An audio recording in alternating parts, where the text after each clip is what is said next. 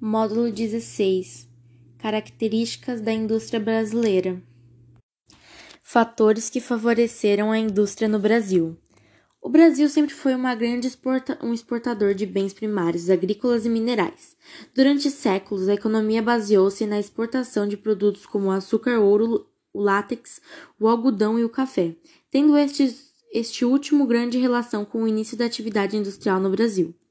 Até o início do século 20.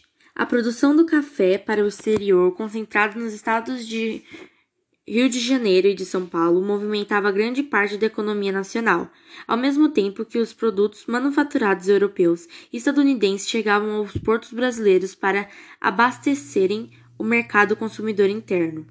No início do século XX, dois eventos abalaram a estrutura econômica mundial e seus efeitos colaterais atingiram a economia brasileira: a Primeira Guerra Mundial, 1914-1918, e a crise da Bolsa de Valores de Nova York, 1929. Nesses períodos, os dois principais importadores do café brasileiro interromperam a compra, provocando uma forte abalo no setor cafeeiro e que resultou na dispensa de grande número de trabalhadores rurais. Os efeitos da guerra e da crise econômica na Europa e nos Estados Unidos também contribuiu, contribuíram para a redução da oferta do, de produtos industrializados. Industrialização brasileira. Industrialização brasileira. Substituição de importações. O modelo de industrialização brasileira não foi singular. As condições semelhantes ocorreram em outros países latino-americanos, como a Argentina e o México. As crises ocorridas no século XX comprometeram a produção industrial na, da Europa e dos Estados Unidos, reduzindo as ofertas e os bens industriais. Nos maiores países da América Latina, com destaque para o Brasil, essa situação favoreceu o desenvolvimento de indústrias locais a fim de atender às necessidades dos mercados consumidores internos, substituindo as importações. Os produtores industriais, antes importados foram sendo gradualmente substituídos por bens industrializados produzidos no Brasil. Esse modelo ficou conhecido como industrialização por substituição de importações. Como o processo de industrialização brasileiro ocorreu de modo tardio, no começo do século XX, e acelerado em relação aos outros países industrializados, foi necessário introduzir uma infraestrutura própria para atender às novas fábricas e às necessidades da população. A maior parte das ferrovias, dos barcos, dos portos e das estradas existentes no país concentrava-se em, até então nos estados líderes de produção cafeeira. Por isso, Getúlio Vargas optou por centralizar o parque industrial brasileiro em locais que herdam infraestrutura de atividades cafeeira, como foi o caso dos estados de Rio de Janeiro e de São Paulo. Além disso, esses estados dispunham de grande contingente de trabalhadores amplo mercado consumidor e maior volume de capital acumulado. Etapas da industrialização brasileira. Nacionalismo.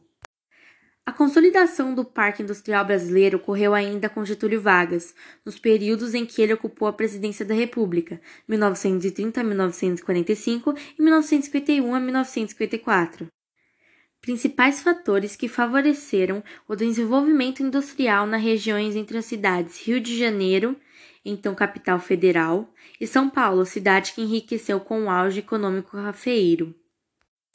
O capital acumulado pela economia cafeeira permitiu disponibilizar recursos para investir em setores industriais nascentes, sobretudo nos estados de São Paulo e de Rio de Janeiro. As ferrovias implantadas para viabilizar o comércio cafeeiro no estado de Rio de Janeiro e principalmente no estado de São Paulo serviram ao desenvolvimento industrial nesses estados. A multiplicação de trabalhadores livres nessa região, estimulada desde o fim da escravidão, levou ao crescimento de mercado consumidor interno. A vinda de imigrantes de países industrializados foi importante, uma vez que eles trouxeram consigo habilidades e, eventualmente, capitais e equipamentos para estimular a atividade industrial. As cidades que surgiram ao longo das ferrovias formaram uma rede urbana que favoreceu as indústrias de construção civil, móveis, vestuários, alimentos, bebidas, entre outras. No fim da década de 1980, o quadro de estagnação tecnológica, a recessão econômica, o protecionismo de mercado e de profundo endividamento levaram muitos países periféricos a suspender o pagamento de suas dívidas pela falta de recursos. Nesse contexto, economistas do Fundo Monetário Monetário Internacional, FMI, maior credor das dívidas externas do mundo, mudaram radicalmente sua política econômica voltada a esses países, re renegociando até perdoando parcialmente as dívidas contraídas.